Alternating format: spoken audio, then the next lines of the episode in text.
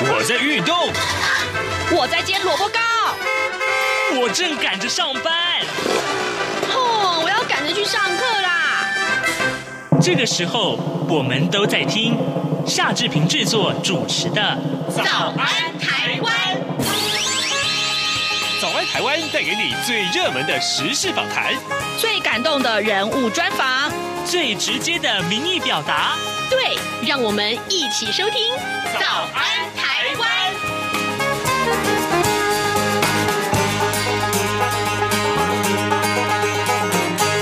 早安，台湾！我是夏志平。今天是二零二一年的七月十六号，星期五。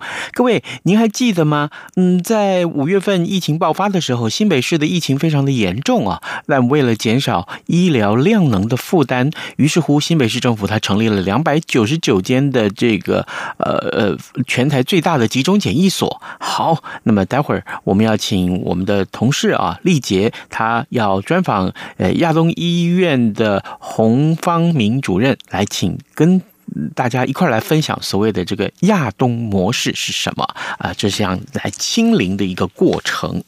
啊在请各位收听访谈单元之前呢，志平有一点点时间跟大家说一说各平面媒体上面的头版头条讯息。今天三大报讲的都是这件事情，就是未来四周啊，三到四周，呃，民众都可以施打 AZ 疫苗，但现在爆发了所谓的混打乱象啊。呃，有些人就一直想问说，那是不是可以 AZ 跟莫德纳混打，就是第一剂打 AZ 啊，第二剂来打莫德纳，点点点等等等。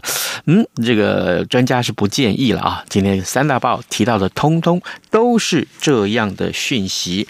当然，还有一点也可以跟大家报告，就是昨天呢，国内新增加的本土案例是十四例啊，确诊患者当中有六例死亡啊，新增的确诊人数是本土疫情爆发六十三天以来最低，这个数字也顺便告诉大家。好的，现在时间。是早晨的呃七点零二分二十二秒了，我们先进一段广告，广告过后，请您收听今天的访谈单元。大家好，我是中华民国侨务委员会委员长童振源。二零二一年海外华文媒体报道大奖开始增建了，在聚焦台湾、报道台湾的核心概念下。本届以“看见疫情下的华媒影响力”为主题，鼓励在疫情艰难时刻仍持续制作相关报道的海外华文媒体。除了原有的平面、网络报道类及广播报道类，今年增设了电视、影音报道类，以及特别为侨委会全球新闻志工设置的侨务电子报新闻报道特别奖。二零二一年海外华文媒体报道大奖。报名自即日起至八月十五日止，欢迎大家踊跃参加，让世界看到海外侨胞的良善力量。更多资讯，请上二零二一海外华文媒体报道大奖官网查询。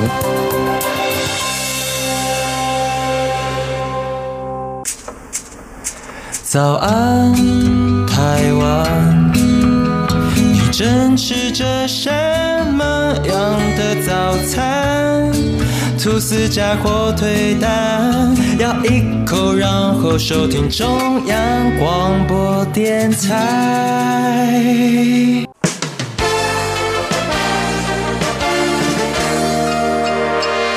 早安，笔记本。这里是中央广播电台台湾之音，我是黄丽杰。你不是我，怎么会知道我经历哪些，又有哪些感受呢？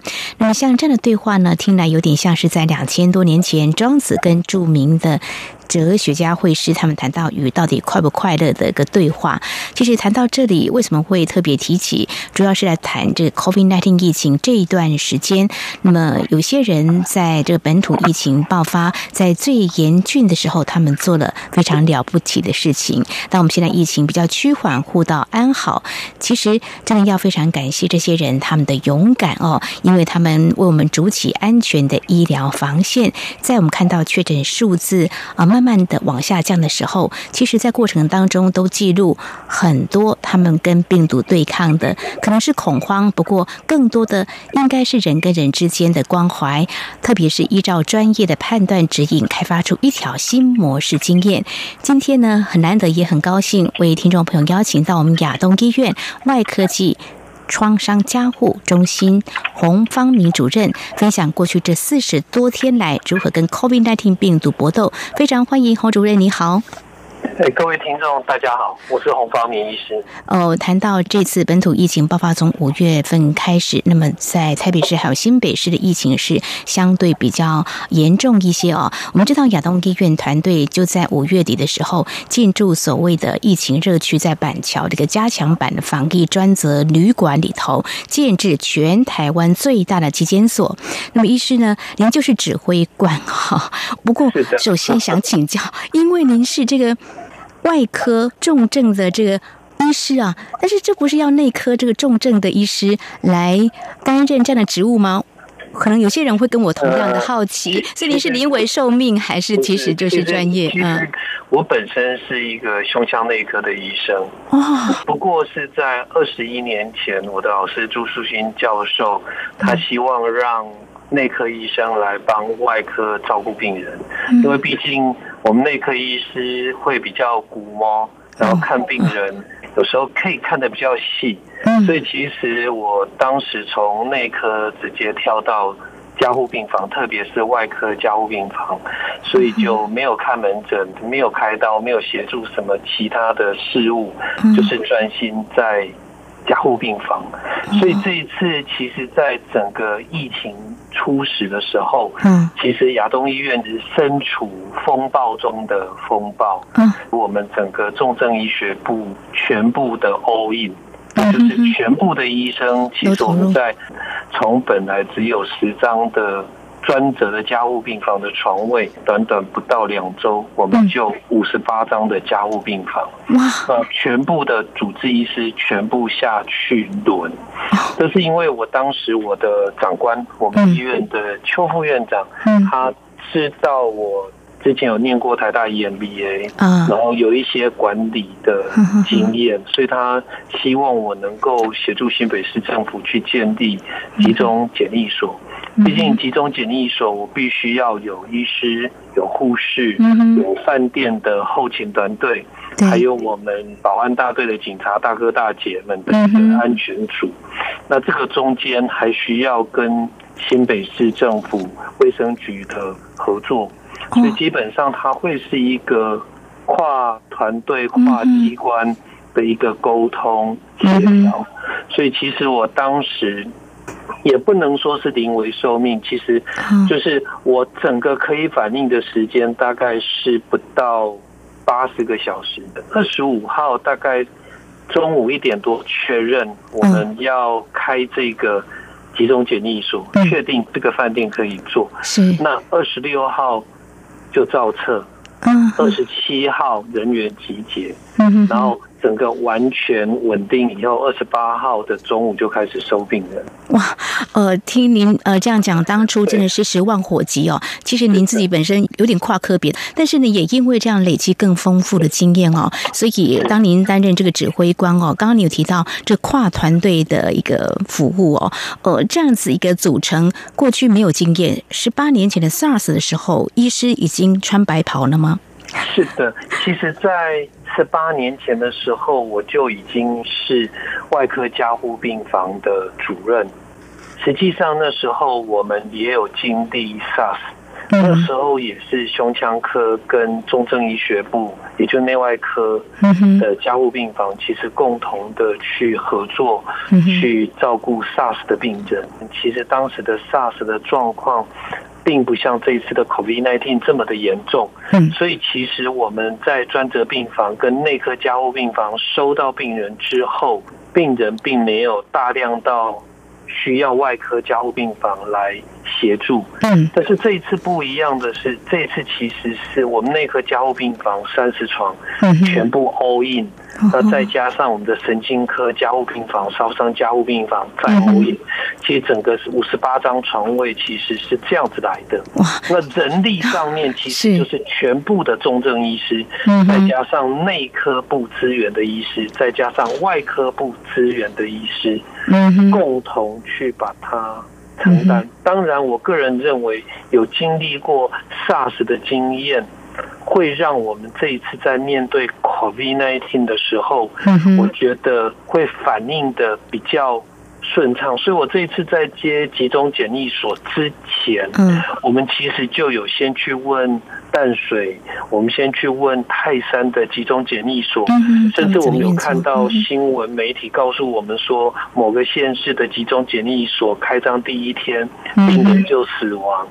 那这些东西其实对于我们都是很重要的讯息。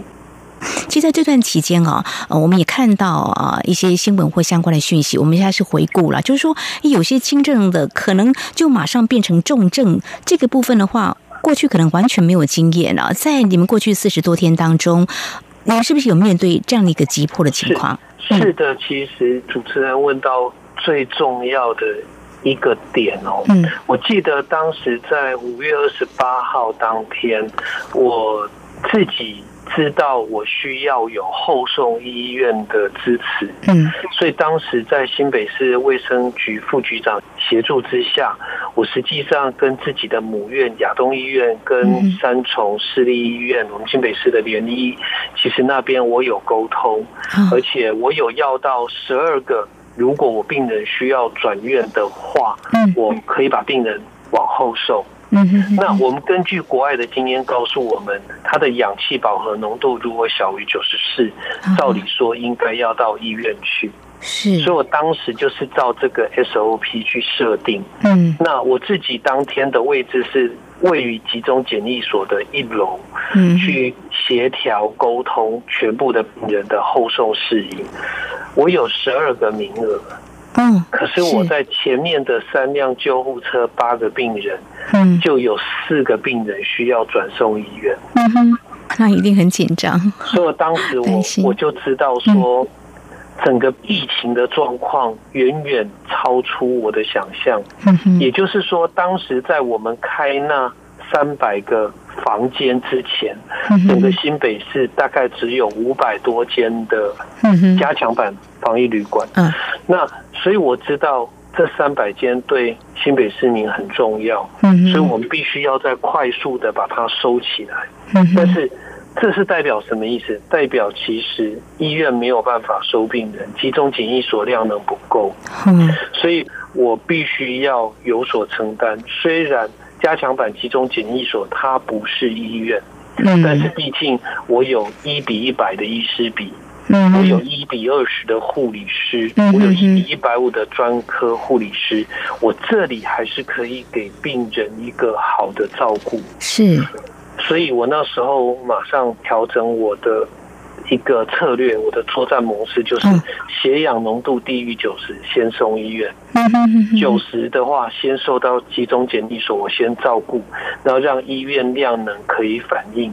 即便这样子，我第一天五月二十八从中午接病人，然后到晚上大约末十点半十一点来最后一个病人。那是第两百个病人，嗯，然后到五月二十九号早上的八点钟这一段时间，我总共转走十六个病人到医院。哦，非常谢谢 洪主任您的超前部署，我之前要做一些沟通，呃，才有办法进行所谓的后送机制，否则我们刚刚提到的，呃，把一些旅馆打造成最大的急检所。其实我觉得。嗯之前的 SARS 跟去年的 COVID-19 的疫情，嗯，其实真的让我们可以超前部署。怎么说？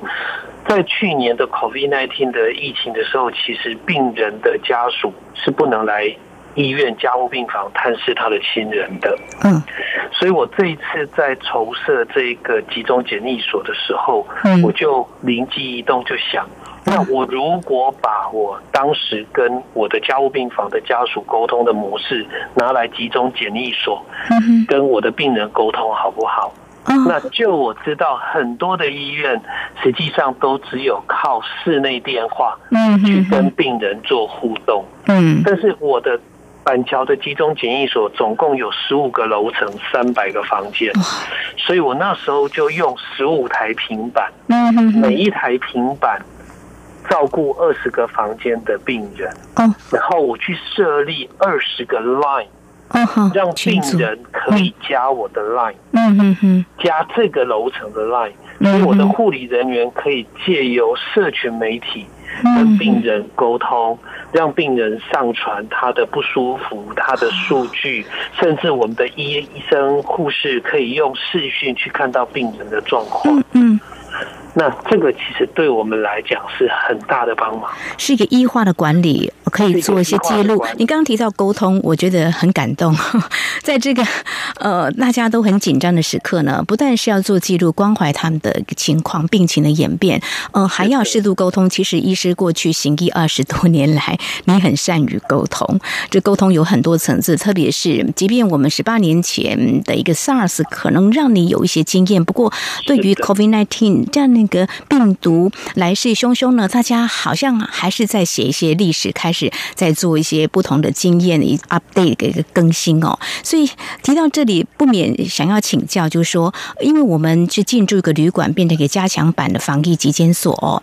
筹组团队刚才主任也有提到哦，我们的医护人员尽量就是大家全部都到位，另外还有饭店人员哎，怎么样做最好的分工啊？所以其实这个就是。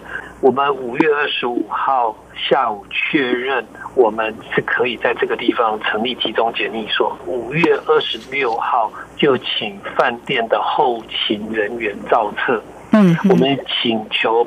与新北市警察局保安大队的协助，去造册我们的安全组的人员。嗯哼。那在五月二十七号的中午，我们进驻之后，我们实际上就是去教导我们的后勤跟安全人员穿搭全部的防护的装备。我们把饭店的电梯改造成绿区、黄区跟红区。嗯，绿区只能上下班搭乘。黄区的话是着工作服，但是它相对还是干净。嗯，那红区的话就是病人跟这一些染污的物质的运送。嗯哼，所以这一些东西其实就是在二十七号的当天，其实去跟我们的全部的工作人员去做整个分配跟教育。大家知道吗？我总共用了十四个医生。六十五个护理师，二十六个后勤人员，十六个安全组的警察大哥，也就我们总共在这一次的服务里有一百二十一名专任的人员，兼任的还不算这样。哦，所以这个照护量能上，刚才听到主任讲是有点令人紧张的，不过都还是平安度过了吧？是的，在这四十一天里面，嗯，呃，新北市政府。总共送了六百七十九个病人给我们。那我们在我们的第一关检伤区，我们觉得一看这个病人就需要送医院的，就是有一些阿公阿妈来，他们连走都走不动，甚至他们会趴在他们的行李箱上面。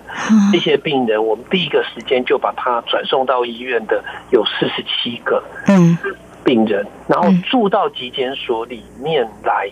然后最后就是又被转送到医院的有七十四个人，嗯，真正最后其实能够很健康的离开我们的集中检疫所的病人有五百三十八个人，所以对于我们来说，其实这是一个我们还蛮开心的，就是至少我们的每一个病人都很安全的。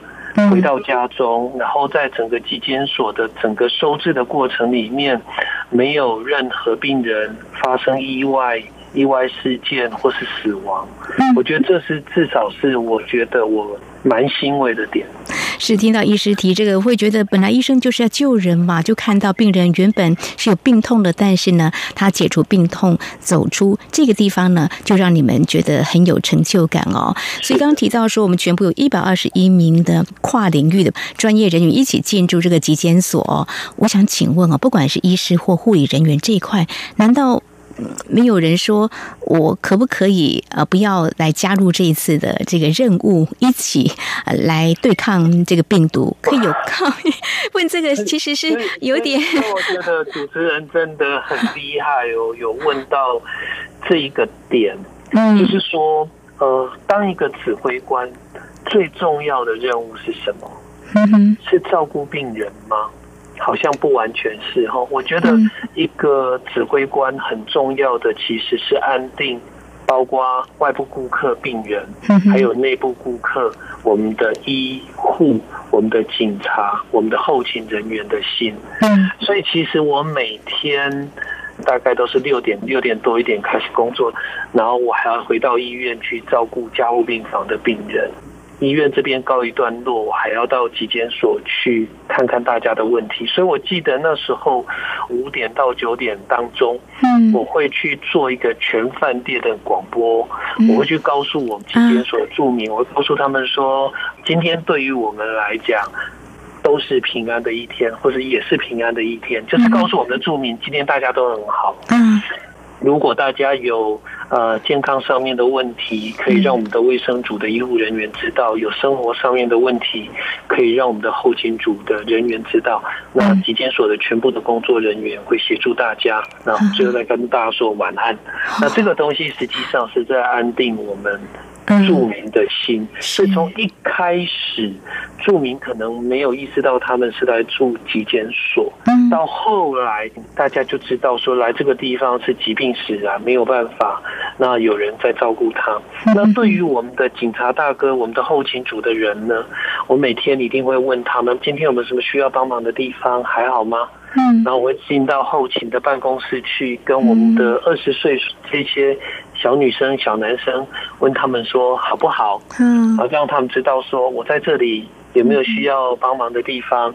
然后我会跟我们的饭店的总经理去沟通，嗯，然后当他们有承受到一些压力的时候，然后协助他们去跟其他的部门去做沟通，嗯，那接下来我会再到我们的医护的团队去看看当天有没有任何的问题，然后再告诉护理师，他们晚上八点交班，再确认说有没有什么东西要改变、要修正、滚动式的修正，嗯，然后最后都结束。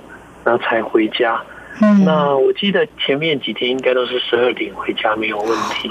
那慢慢的到十点，嗯，那到最后一天。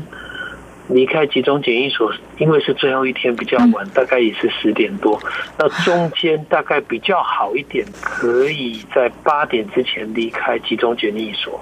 哇，有人会形容这是一个血汗工厂、血汗医院嘛？但是我觉得是心甘情愿，心甘情愿。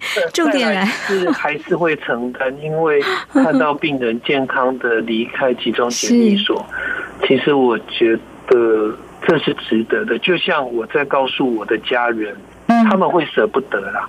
但是我在告诉我的爸爸妈妈说：“嗯、你敢当医生，你就要敢做这样的承担。平常时候太平时期，嗯、看不出你该承担的事情，嗯、在这个时期，嘎甲咪都莫给他修。”就是该要承担，是，哦，我觉得愿意承担，真的对医师来说是一个挑战。但是，我想你在自己呃行医过程当中一再告诉自己，把病人痛苦的数字给减少。这次呢，不是临危受命，也是一个心甘情愿的。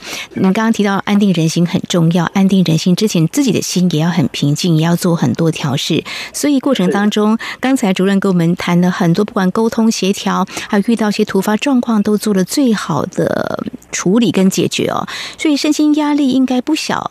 跟我分享一下，怎么样面对过程当中一些挑战？怎么样先调试好自己，才可以去照顾别人嘛？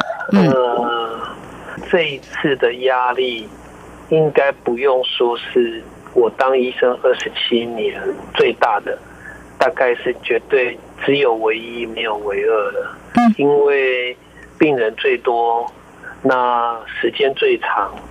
之前不管经历好朋友的死亡或亲人的生病，嗯、那甚至是之前的八仙尘爆，或是之前的重症流感，病人数、家属的人数跟整个的时间长度，其实都没有这次这么大。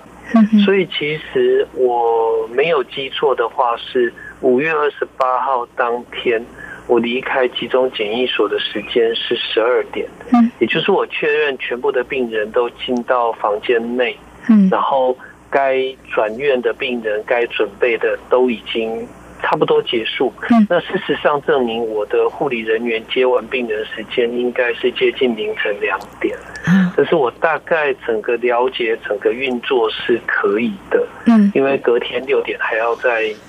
继续工作，所以我势必一定要休息。嗯，所以我记得当天我离开检疫所十二点的时候，我是没有马上回家。嗯，我是让自己一个人，大概从集中检疫所一路走到板桥油户口附近，大概是两公里，走二三十分钟。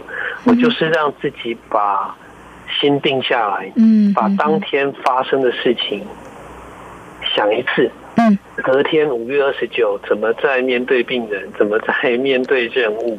嗯，那所以这个压力很大，当然也会有情绪来的时候，嗯哼，难免，因为我很怕我的病人死亡，嗯，那我很怕我的工作人员染疫，嗯，因为医院把同仁交给我。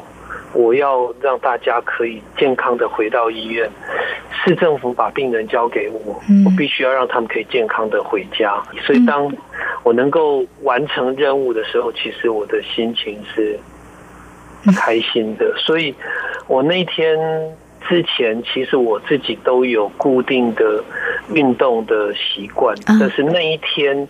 实际上我并没有做任何的运动，虽然这样走来走去，大概也走了一万五到两万步，所以我告诉我自己说，我每天还是要让我自己能够有三十分钟到一个小时的清醒运动时间，去思考当天的状况。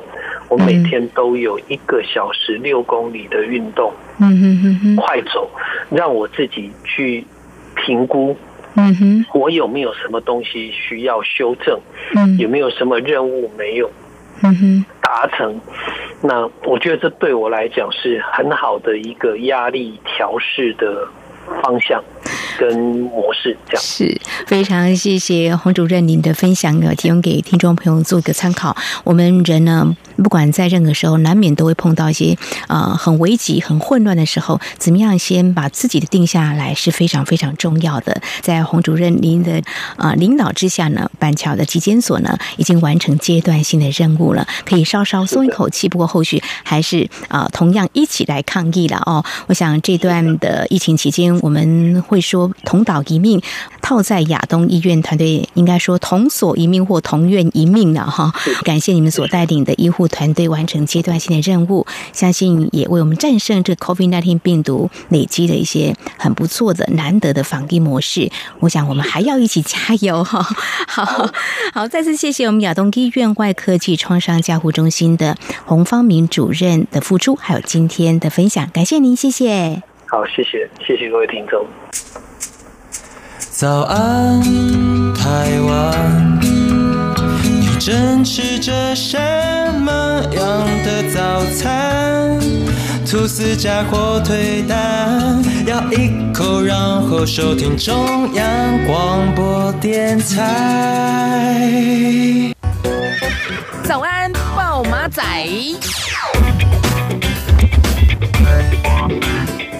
好的，在节目结束之前，我们同样再来看看其他重要的新闻有哪些。这个话题，志平下个礼拜一定要跟大家讨论，就是这个呃碳。这件事情怎么回事呢？为了加速减碳脚步啊，欧盟前天起啊提出了一系列的绿色新政，其中呢碳边境调整机制最受瞩目，钢铁了、水泥了、铝啊这些高碳排的这个产业首当其冲。环保署观察了，欧盟这一次正式释放两大讯息，一个就是产品国如果已经实施碳定价，可以减免这个碳关税；第二个就是。生产国啊，呃，碳排标准如果优于欧盟，是甚至于可以免征收。呃，对于台湾的意义，代表的碳定价趋势已经是不可挡啊，将会尽速修法实施。这个消息对台湾的产业来讲，它影响真是太大了。志平还是要提醒大家，啊，不管你是不是呃这个产业的相关者，或者说你是只是一个听众，你都应该一起来关注这个话题。下礼拜有时间的话，志平一定要为您来探讨这个话题的。好的，呃，今天节目结结束时间也到了啊，志平就呼吁大家，嗯，真的是在个防疫期间，大家虽然疫情减缓，但是还是请你一定要遵守防疫规定，好不好？可以待在家里就待在家里吧。嗯，好，呃，也祝你有愉快周末哦，咱们下礼拜一再见喽。加杯饮料，只要一个硬币，让你的一天充满